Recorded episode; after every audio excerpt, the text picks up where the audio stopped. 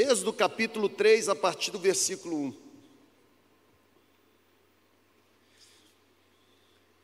O fogo do altar sempre vai ficar aceso.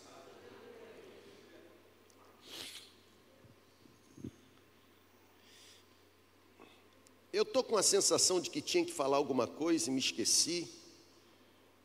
Pode ser que eu me lembre. Êxodo capítulo 3, versículo 1, a Bíblia diz assim: Moisés pastoreava o rebanho de seu sogro Jetro. Jetro era sacerdote de Midian, e um dia Moisés levou o rebanho para o outro lado do deserto e chegou a Horebe, o monte de Deus. Ali o anjo do Senhor lhe apareceu numa chama de fogo que saía do meio de uma sarça.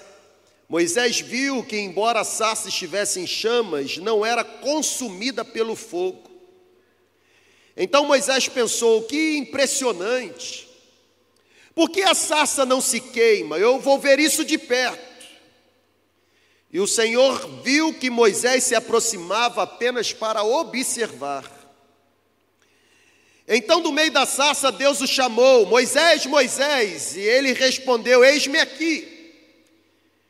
Então disse Deus: Não se aproxime, tire as sandálias dos pés, pois o lugar em que você está é terra santa. Disse ainda: Eu sou o Deus de seu pai, o Deus de Abraão, de Isaque, de Jacó. Então Moisés cobriu o rosto, pois teve medo de olhar para Deus. Então disse Deus: De fato, Moisés, tenho visto a opressão sobre o meu povo no Egito. Eu tenho escutado o seu clamor por causa dos seus feitores e sei quanto eles estão sofrendo. Por isso, Moisés, desci para livrar o meu povo das mãos dos egípcios e tirá-los daqui para uma terra boa e vasta, onde há leite e mel com fartura, a terra dos cananeus, dos estitas, dos amorreus, dos fariseus, dos hebeus e dos jebuseus. Pois agora, agora, o clamor do meu povo chegou a mim, e eu tenho visto como os egípcios têm oprimido o meu povo. Vá, pois, agora, Moisés, eu o envio a Faraó para tirar do Egito o meu povo, os israelitas. Moisés, porém, respondeu a Deus: Quem sou eu? Para apresentar-me ao Faraó e tirar os israelitas do Egito. Deus afirmou: não interessa quem você é. Permita-me. Eu estarei com você. E esta é a prova de que sou eu quem o envia. Quando você tirar o povo do Egito, vocês prestarão culto a Deus neste monte. Talvez a maior ignorância bíblica seja acreditar que o povo foi tirado do Egito para entrar em Canaã. A Bíblia está dizendo que o povo foi tirado do Egito para prestar culto a Deus no deserto. Antes da, do presente tem a presença. Antes de Canaã tem o um encontro. Antes de receber a bênção, tem que se encontrar com o abençoador. É aqui, exatamente aqui neste capítulo, que nós encontramos Deus chamando Moisés e comissionando Moisés para tirar o povo de Israel, os israelitas, do cativeiro egípcio. É aqui.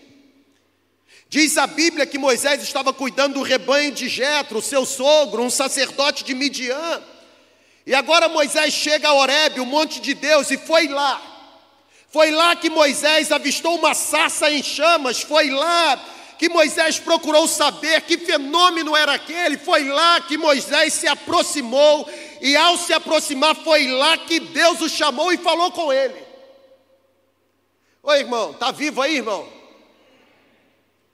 Foi lá, o chamado de Deus para Moisés foi claro.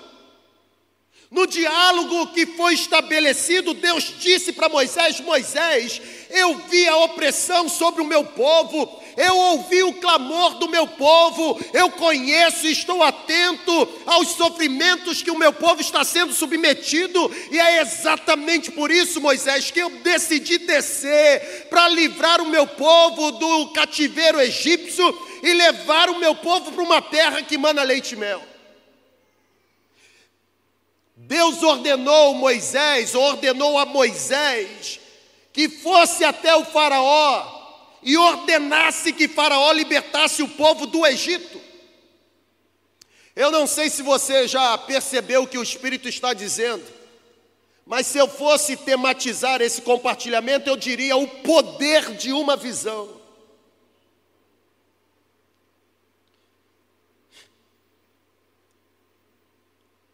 Foi lá que Moisés não apenas teve uma visão, mas recebeu um chamado. E sabe, gente, ser chamado por Deus nunca é algo fácil. Ser chamado por Deus nunca, nunca é algo simples. Quando nós olhamos para Moisés, nós vemos o quanto Moisés relutou em aceitar o chamado que Deus estava fazendo. Foi Moisés quem disse: Eu sou pesado de língua. Foi Moisés quem disse: Eu não sei me comunicar direito. Foi Moisés quem disse: Quem sou eu para apresentar-me diante de Faraó? Nunca é fácil e jamais será simples cumprir o chamado dado por Deus. Moisés relutou, porém, essa é uma experiência comum a todos quantos são recrutados por Deus para uma missão específica. Todos nós que somos chamados por Deus temos que lidar com conflito de vontades. Abraão, quando foi chamado, precisou lidar com conflito de vontades. Moisés, quando foi chamado, precisou lidar com conflito de vontades. Sabe por quê, gente? Porque a pessoa que recebe uma visão de Deus precisa decidir se abdicar da sua própria vontade para se submeter à vontade de Deus. Diz a Bíblia no livro do no início do livro do Êxodo que algumas tribos nômades da Palestina Começaram então a abandonar aquele solo semiárido da região e partiram para o Egito. O primeiro capítulo de Êxodo fala da chegada desse povo no Egito. E diz a Bíblia que chegando lá, esse povo foi escravizado, esse povo foi submetido a trabalho forçado durante longos anos. Só que uma coisa interessante acontecia, segundo os historiadores, no século 13 a.C., a opressão, ela chegou ao auge quando o faraó, de alguma forma, ordenou que todas as crianças, todos os filhos homens nascidos do povo de Israel, deveria ser morto. Por quê? Porque o povo israelita, apesar de ser oprimido, estava se tornando mais numeroso. Eu vou repetir, porque você ainda está anestesiado e não entendeu. Foi diante do cajado egípcio foi diante da opressão do cativeiro que a Bíblia diz que Faraó ordena que os meninos nascidos das mulheres pertencentes ao povo hebreu deveriam ser mortos. Por quê? Porque o Faraó dizia: em pouco tempo eles se tornarão mais numerosos e mais poderosos do que nós.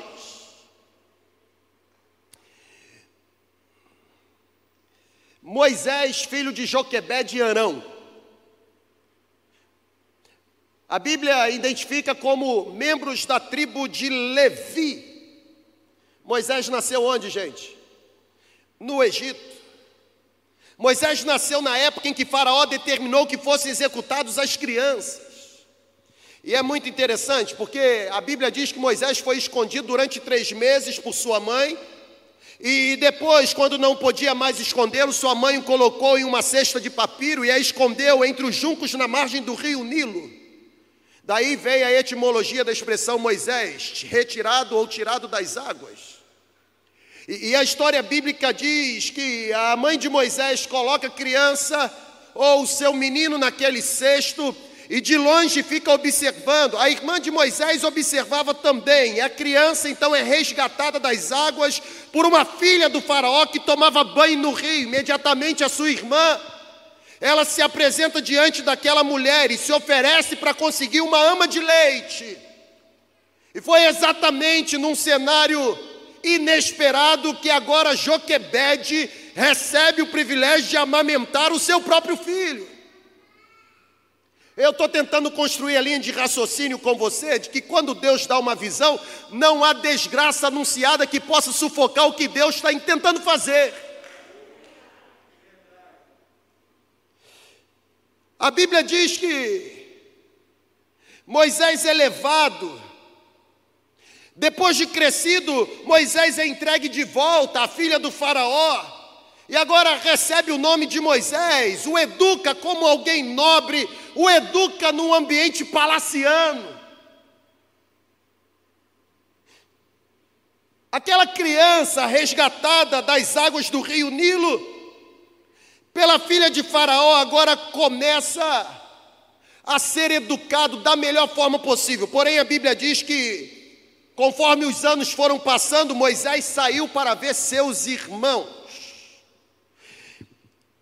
E quando Moisés sai para ver seus irmãos, Moisés notou que os seus irmãos, os seus compatriotas, eram submetidos a trabalhos forçados, e não apenas isso, mas eram maltratados pelos capatazes egípcios. Qual é o desfecho da história? Certo dia, Moisés vendo que um irmão seu estava sendo torturado ou massacrado, o que ele faz? Ele mata o egípcio por conta da covardia que estava fazendo contra um hebreu, e agora Moisés, para evitar ser descoberto, ele foge para a terra de Midian. Foi exatamente nesta página da vida, foi exatamente nesse, nesse momento da vida que a Bíblia diz que Deus aparece para Moisés. Moisés está em Midian, apacentando o rebanho do seu sogro. E Deus lhe aparece num cenário inusitado e lhe dá uma ordem, meio uma sarça que se queimava, mas não podia ser consumida pelo fogo. Deus entregou a Moisés uma visão.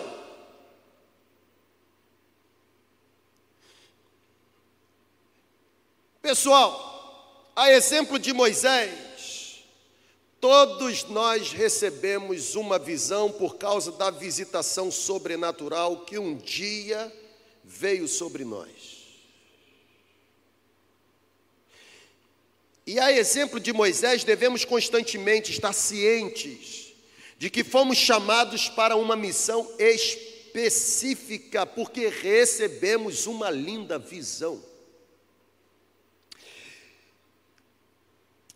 Agora tem uma coisa aqui, olha para cá, por favor. Se não tivermos uma vida cristã autêntica, se não tivermos um nível de compromisso profundo, fracassaremos na tentativa de cumprirmos a missão que recebemos por causa da linda visão.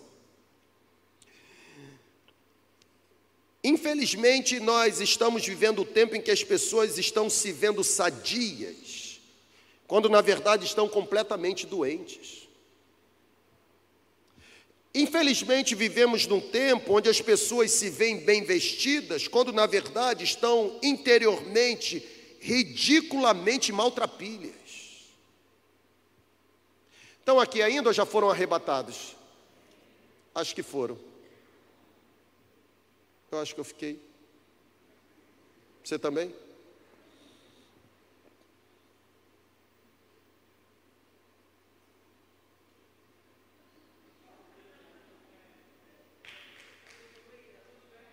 Está tudo bem. Tem gente que ama Jesus aqui, irmão? Ah, glória a Deus. Infelizmente, nós vivemos um tempo onde as pessoas pensam que estão saudáveis, mas estão em estado terminal de alguma doença. Na verdade, é o tempo onde as pessoas julgam estar agradando a Deus, mas estão vivendo para si mesmas, para os seus desejos, para os seus próprios anseios, para os seus próprios valores. Sabe, pessoal, eu gosto de afirmar isso. Cristo está menos interessado no nosso ministério, no nosso serviço, e mais interessado na nossa vida e na nossa saúde espiritual. Assim como há sorrisos que conseguem mascarar a dor do coração, existem celebrações que conseguem esconder pecados e imoralidades. Por que eu estou dizendo isso? Ele certamente não se impressiona pelas grandes realizações que fazemos, na verdade, ele não se impressiona pelos múltiplos aplausos que recebemos ele não se impressiona pelas teses que nós defendemos, ele não se impressiona pelos títulos que adquirimos, ele não se impressiona pelos troféus que apresentamos. O carpinteiro de Nazaré está olhando diretamente e profundamente para o nosso coração. Ele está vasculhando a nossa alma, porque ele nos deu uma visão.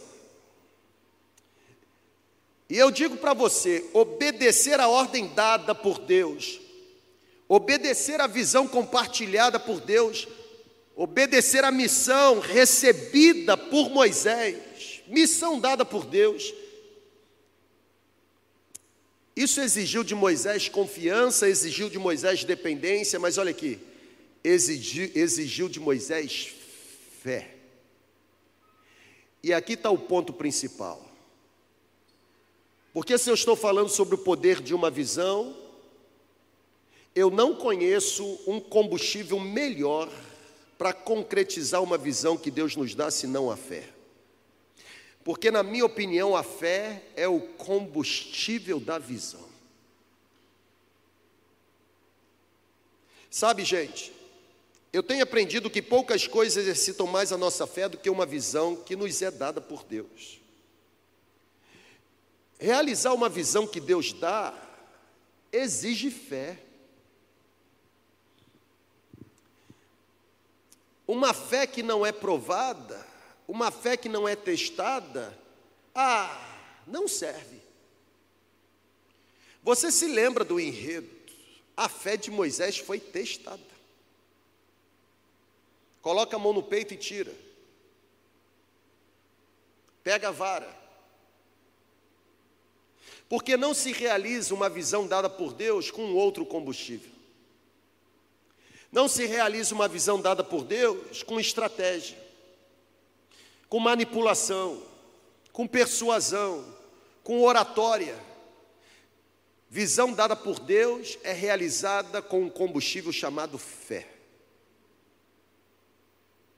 E se existe uma comunidade que poderia ser identificada mesmo como comunidade de fé, somos nós.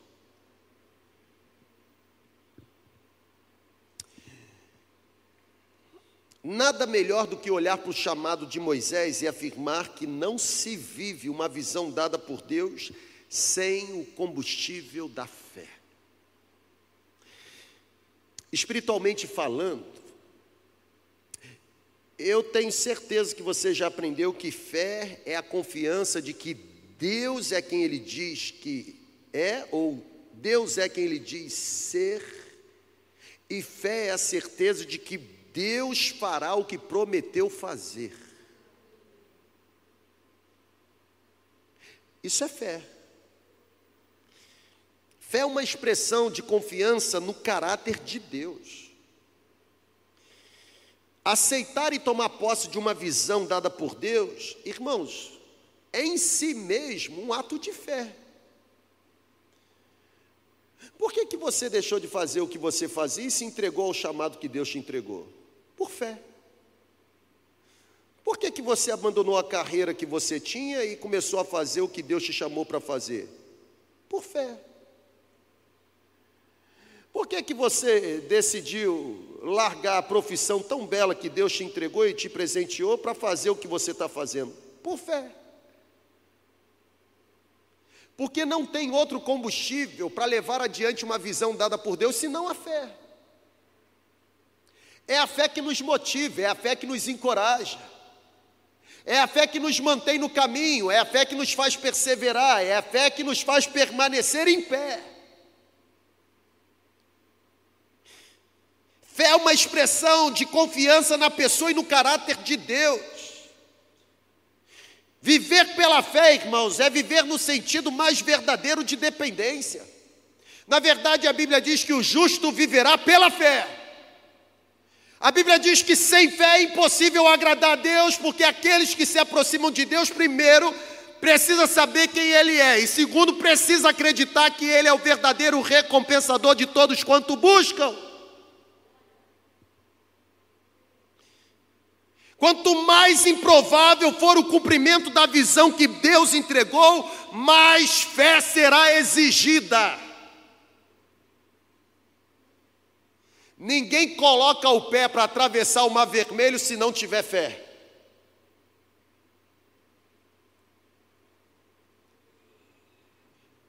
Ninguém toca na rocha para jorrar água se não tiver fé. Quanto mais improvável for o cumprimento da visão que Deus entregou, mais fé será exigida. Por quê? Porque agir pela fé é a maior expressão de devoção, é a maior expressão de admiração, é a maior expressão de adoração. Por que, que você está hoje aqui nesta celebração, presencial ou online? Por fé. Porque você está adorando quem você não está vendo. E você está é, dizendo acreditar no agir de quem seus olhos não enxergam. Ninguém explica o fenômeno da fé, irmão. É por isso que milagre não tem explicação. Tem uns bobões que, queiram, que ficam querendo explicar milagre. Milagre não se explica. Na verdade, o Dietrich Bonhoeffer diz que, é, foi Luiz Berkoff quem disse que milagre é um Deus extraordinário, fazendo coisa extraordinária de forma extraordinária ao ponto de uma lei sobrenatural irromper o tempo e espaço e tornar inoperante qualquer lei desta natureza ou desta criação. Milagre não se explica, milagre se vive. Como é que explica o tumor sumir de uma hora para outra? Não se explica. E some, tá? Some. E eu tenho certeza que alguma coisa sumiu hoje.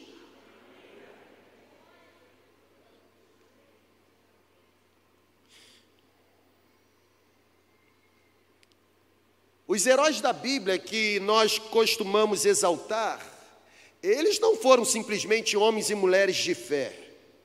A exemplo de Moisés, os heróis da Bíblia que nós admiramos foram homens e mulheres visionários. Eles receberam uma visão. Olha para mim, por favor, imagine Noé.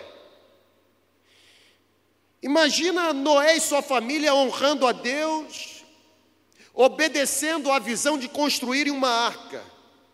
Irmãos, a fé de Noé foi o combustível para a realização da visão.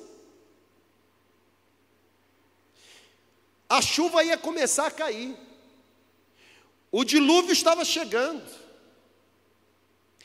Noé não apenas foi um homem de fé, mas Noé foi um homem que teve uma visão. Olha o que, que a Bíblia testemunha acerca de Noé, Hebreus capítulo 11. A Bíblia diz: pela fé, Noé, quando foi avisado a respeito de coisas que ainda não se viam, movido por santo temor, Noé, Noé construiu uma arca para salvar sua família. A mesma coisa ocorreu com Abraão, porque Abraão vislumbrou uma terra na qual Deus multiplicaria seus filhos. Mas Abraão embarcou nessa por causa de uma visão apoiada pela fé. Abraão não sabia para onde Deus o levaria. A mulher de Abraão não podia mais ter filhos, no entanto, observe o que o texto bíblico testemunha acerca de Abraão. A Bíblia diz em Hebreus 11: pela fé, Abraão, quando chamado, obedeceu e dirigiu-se a um lugar que mais tarde receberia como herança, embora não soubesse onde estava indo. Está conseguindo compreender o poder de uma visão? A fé foi o combustível da visão de Abraão, irmãos. Sem uma grande fé, Abraão não teria qualquer progresso na sua caminhada. Sem fé, a visão recebida por Abraão teria morrido em Arã.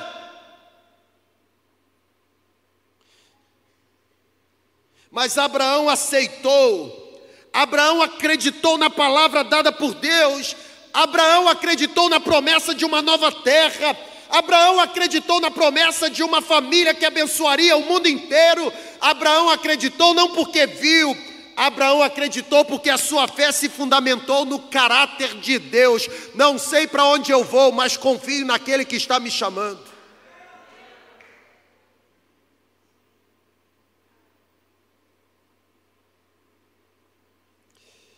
O mesmo exemplo a gente vai encontrar na história de outros homens e mulheres. Por exemplo, o mesmo exemplo de uma visão apoiada na fé, nós encontramos na história de Josué, em Jericó, nós encontramos na história de Gideão enfrentando os midianitas, nós encontramos inclusive na história de Davi em busca do trono. Assim como Moisés, todos esses homens, todas essas mulheres receberam uma visão do que poderiam ser, receberam uma visão daquilo que poderiam e deveriam fazer, e cada um teve coragem de dar um passo de fé, colocando toda a sua confiança e esperança na fidelidade do Senhor. Lembre-se,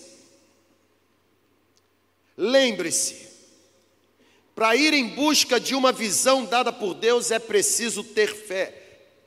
Na verdade, me permita, para ir em busca da realização de uma visão dada por Deus é preciso ter muita fé. A obra de Deus não é realizada com outro combustível senão com um combustível chamado fé. É a fé que nos faz ver o florescer, mesmo estando no deserto. É a fé que nos faz enxergar a graça, mesmo no mundo de tanta desgraça. É a fé que nos faz entender que as vozes da destruição não podem sobrepujar a voz da esperança. É a fé.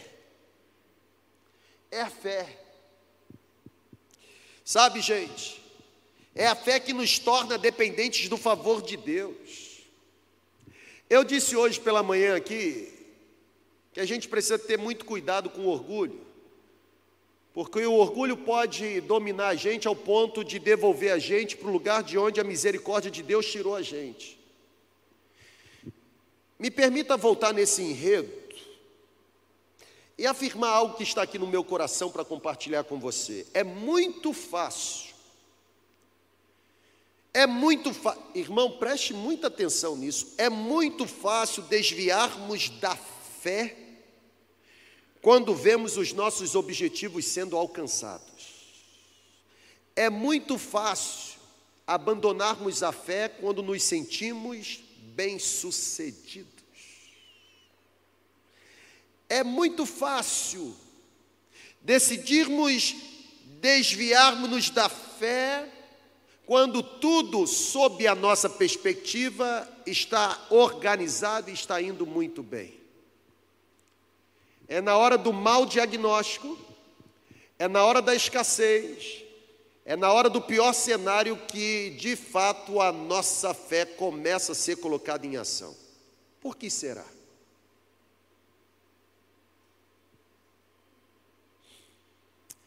Talvez seja porque o sucesso tem a sua forma de nos afastar da dependência divina.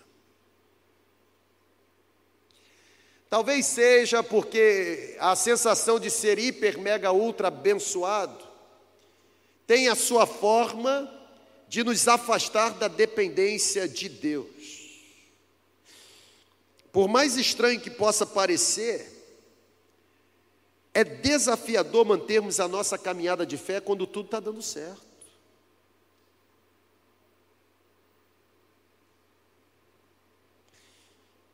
Mas lembre-se, lembre-se que a fé sempre vai se concentrar na nossa incompetência e vai se enraizar na competência de Deus. A fé é o combustível de uma visão. Por que o Espírito está dizendo isso para nós? Nós recebemos uma linda visão. Nós não recebemos qualquer visão.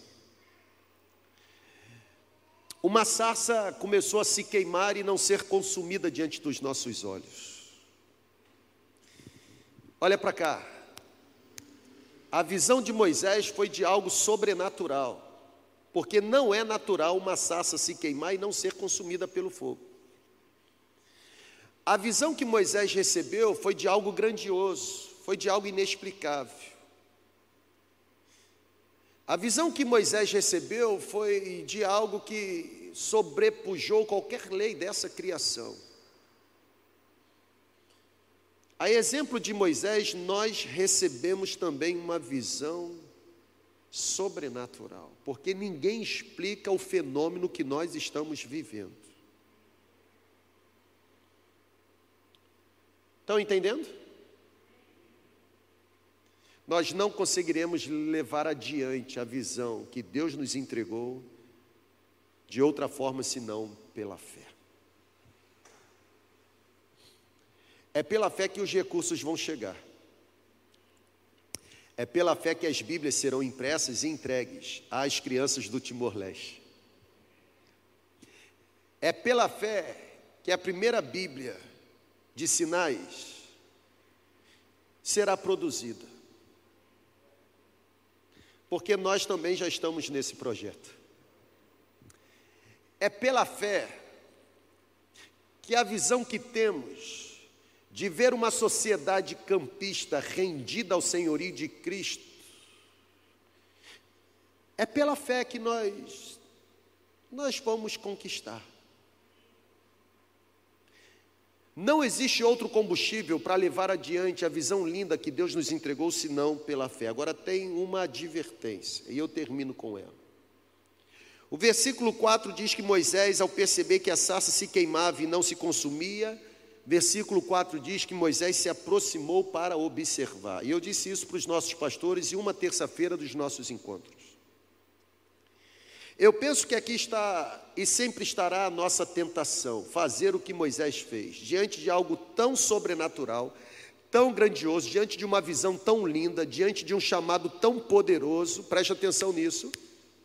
A nossa tentação será a mesma tentação de Moisés, nos aproximarmos do que Deus está fazendo apenas para observarmos. Está no versículo 4. A sarça se queimava, não se consumia, Deus aparecia, o chamado estava sendo realizado, e a Bíblia diz que Moisés se aproximou para observar. Estão aqui comigo ainda? Essa será a nossa tentação. Segunda igreja, Deus está falando. Cuidado para você, a exemplo de Moisés, ficar tão encantado com a sarça se queimando e não se consumindo, ao ponto de seus pés paralisarem e você apenas observar as coisas maravilhosas que Deus está realizando. Agora tem uma palavra, porque tanto naquela ocasião com Moisés, como agora conosco, fica evidente que este não é o propósito de Deus para nós, por causa da visão que ele nos entregou. Deus não nos chamou para ficarmos observando. Deus não nos chamou para contemplação, Deus nos chamou para ação. Nós não fomos chamados apenas para contemplar os mistérios que as mãos de Deus estão produzindo. Assim como Deus fez com Moisés, Deus está nos chamando para participarmos das suas revelações. Deus deseja que sejamos o instrumento das suas maravilhas. Sabe por quê? Porque Deus está agindo na história, gente. Moisés não podia ficar apenas observando, é por isso que Deus ordenou a Moisés Deus disse: Moisés, vá ao Faraó, a fim de que os israelitas sejam tirados do Egito. Por causa de uma visão, Deus convocou Moisés para um compromisso. Por causa de uma visão, Deus chamou Moisés para uma missão. Deus disse, está aí na sua tela: vá, Pois agora eu envio ao Faraó para tirar do Egito o meu povo, os israelitas. Versículo 10. Da mesma forma, nós recebemos uma linda visão, e porque recebemos, Ele está nos convocando agora. Ele está nos convocando. E aí, sabe como eu chego à conclusão do que Deus está falando conosco? Eu chego com meu coração em paz e com muita alegria para dizer para você: chega. Chega de observarmos. Concorda, sim ou não? Chega de ficarmos assistindo a sarça se queimando e não se consumindo. Está tão gostoso. A celebração é tão boa. É tão legal esse negócio de correr para fazer inscrição, porque em 30 minutos as vagas são esgotadas. É um fenômeno. Ninguém explica. É tão legal a gente ter liberdade para cantar e não querer mais parar. É tão maravilhoso ver gente que eu conhecia de longas datas, agora desejosa a frequentar uma celebração. Ah, eu gosto tanto de lá, o louvor é tão bom, a palavra é, é, é tão interessante, é, tem as luzes o auditório é tão confortável, o nosso chamado não é para observar, Deus está nos chamando, existe uma linda visão dada, existe uma missão para ser cumprida. Chega de assistirmos, é hora de fazermos parte do avivamento final que está sendo anunciado. Nós não podemos continuar observando, pare de contemplar o que Deus está fazendo. É chegada a hora de tirarmos as sandálias dos pés e entrarmos com tudo na manifestação sobrenatural. Deus está fazendo alguma coisa, gente. Você não está percebendo? Qual será a sua postura? Tentar argumentar afirmando que você é pesado de língua, como Moisés fez. Tentar argumentar dizendo que você não sabe falar, como Moisés fez. Qual será a sua postura? Ou você vai acreditar que aquele que nos entregou a visão se comprometerá em nos acompanhar durante a realização da missão? Eu vou terminar, e eu termino com essa frase. Nesse exato momento, hoje, o Deus do universo está nos chamando a tomarmos posição na realização da Sua vontade. Hoje. O nosso chamado não é para observação. O nosso chamado é para ação. Está na hora da gente sair da abstração e partir para a concretização. Deus está nos chamando. A sarça está queimando e não se consumindo. Qual é a sua postura? A voz está dizendo para você: vá tirar o meu povo da escravidão do pecado. Vá tirar o meu povo da escravidão da corrupção, da prostituição, da promiscuidade, da drogadição. Qual vai ser a sua postura? Qual será a minha postura? Quem sou eu, Senhor? Eu não sei falar, ou sou pesado de língua? Ou será que a nossa postura será semelhante à postura de um profeta?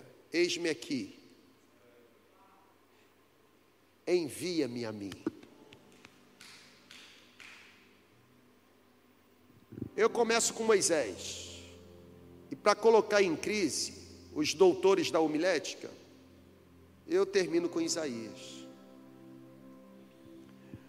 Porque o problema de Moisés era se sentir inferior. E se sentir inferior ao ponto de pensar que não servia para cumprir a missão dada pela visão que Deus entregou. O que Moisés lá atrás ainda não tinha aprendido foi o que Isaías recebeu como revelação. E daí que eu sou pesado de língua ou que eu não sei falar? E daí que eu habito no meio de um povo de lábios impuros e eu mesmo tenho os meus lábios impuros? Não há ninguém tão sujo que não possa voltar a ser limpo por causa da intervenção da graça de Jesus. Tem um chamado, porque recebemos uma linda visão. Nós estamos com a capacidade reduzida nesse auditório. E a capacidade reduzida nesse auditório significa uma quantidade expressiva, considerável de gente. Se você parar para analisar, existe aqui o distanciamento sendo respeitado. As nossas poltronas estão interditadas, estão intercaladas, as fileiras estão intercaladas. Mas mesmo assim, porque existem muitos assentos no auditório, a capacidade reduzida ainda significa para nós, ó, uma multidão.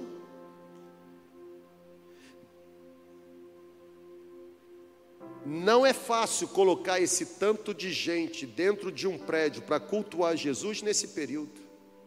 Isso é sassa se queimando e não se consumindo.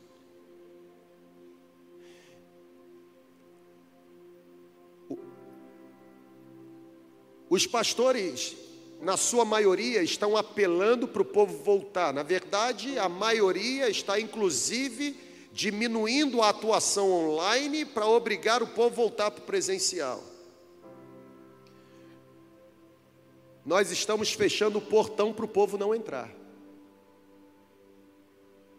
Isso é sarça se queimando e não se consumindo.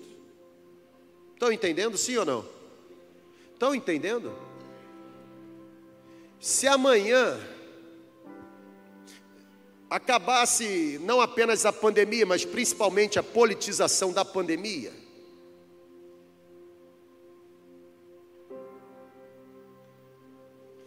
e nós tivéssemos devolvida toda a capacidade desse auditório disponível para abrigar pessoas para uma celebração, ainda assim, faltaria poltrona nesse auditório para as pessoas que querem entrar. Você acha que isso é um discurso soberbo, arrogante, vaidoso? É realidade. Você não sabe como fica o coração dos pastores nos grupos das redes. É como se estivesse disputando assim uma senha para a vida eterna. Eu preciso de uma inscrição para ser. Pelo amor de Deus, me dá uma inscrição. É interessante no grupo ver gente colocando a inscrição que fez à disposição. Parece até aquele cara que compra o ingresso e depois quer repassar. e cessasse se queimando e não se consumindo. Ninguém explica a explosão online que nós vivemos. Antes de entrar aqui nessa celebração, eu pedi um relatório à nossa equipe de streaming ou de, de transmissão. Nós dobramos a capacidade ou alcance online em um ano. Ninguém explica. E não foi comprando robô como seguidor, não. Isso é sarça se queimando e não se consumindo. Agora a pergunta é: essa visão linda, nós vamos apenas ficar observando? Nós vamos nos aproximar para ficar dizendo: nossa, que coisa impressionante, inexplicável. Eu estou vendo, ou nós vamos obedecer a ordem de tirar as sandálias dos pés e entrarmos de uma vez por todas nesse movimento que o Espírito está provocando. Chega de assistir, é hora de produzir. Eu vou repetir: chega de assistir, é hora de produzir. Chega de ser coadjuvante, está na hora de se tornar protagonista. Chega de ficar nas laterais, vamos assumir o meio-campo e distribuir a bola, gente. Tem um chamado para nós, tem uma chuteira com a forma do nosso pé, não cabe em nenhum outro pé. Tem um uniforme que foi feito com o nosso molde, o nosso treinador está chamando. Tire as sandálias dos teus pés, pare de querer ficar assistindo no banco de reserva. Tem um lugar no time titular para você. Nos foi dada uma linda visão. Não vamos cumprir se não houver fé. Mas a fé exige ação. Porque fé sem obras é morta. É possível produzir fé morta. Senão a Bíblia não destacaria fé morta. Se existe fé morta, existe fé viva.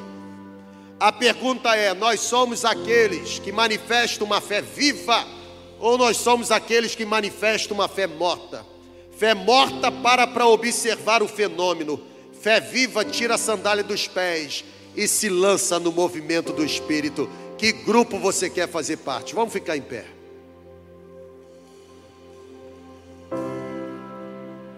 Tem um chamado para nós. Tem um chamado para nós. Nós não vamos cumprir a missão que recebemos por causa da linda visão que Deus nos entregou se nós não manifestarmos fé. E fé é sair do passivo e para o ativo. Fé é deixar o ostracismo, a letargia. Fé é se movimentar em direção a. Eu não sei o que Deus vai fazer, mas tenho certeza que Ele vai fazer. E se eu tenho certeza que Ele vai fazer, a minha súplica é: não me deixe de fora daquilo que a tua mão estiver produzindo. Eu não quero assistir, eu quero participar. Eu não quero observar, eu quero estar dentro. Eu quero fazer parte do avivamento. Eu quero ter experiência para contar. Eu não quero apenas relatar o que aconteceu com outro. Eu quero que os meus lábios se abram para testemunhar o que aconteceu comigo. Tem algo especial de Deus para mim. Você crê nisso, meu irmão? Você crê nisso? Então, o meu apelo a você nessa noite é: se lance sem reservas no movimento que o Espírito está soprando na nossa comunidade.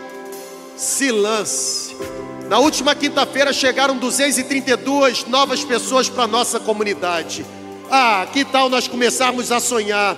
Um sonho provocado por uma visão de que no final do ano esse número irá se multiplicar. E enquanto houver gente perdida na nossa cidade, fora da nossa cidade, nós não vamos nos cansar de implorar que Deus nos entregue essas pessoas resgatadas e transformadas pelo poder do Evangelho. Só tem uma visão que nos move. E qual é a visão que nos move? Alguém diz célula? Não, célula não é a nossa visão. A nossa visão é cumprir a grande comissão, a nossa visão é fazer discípulos. Nós encontramos nas células a melhor forma de cumprirmos a visão que recebemos. Que você seja empoderado agora, que você seja visitado agora, que você receba um batismo mesmo de poder, de presença, de fogo. Que Deus comece a revestir você de autoridade agora que Deus dê a você ousadia, intrepidez, coragem. Que Deus revista você de garra, garra espiritual agora, para que você possa cumprir com eficiência e eficácia a visão que Deus nos entregou.